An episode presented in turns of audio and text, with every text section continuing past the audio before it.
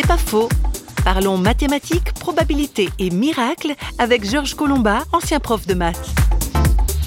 Le fait qu'on énonce aujourd'hui les lois de la nature à partir des probabilités, les lois de l'infinimenti en particulier, il y a une cassure avec le déterminisme des siècles passés je prends un exemple qui me vient à l'esprit. Lorsque vous lancez une pièce de monnaie en l'air, il y a un absolu pour qu'elle touche le sol au bout d'un temps bien déterminé par les lois de la gravitation, quoi.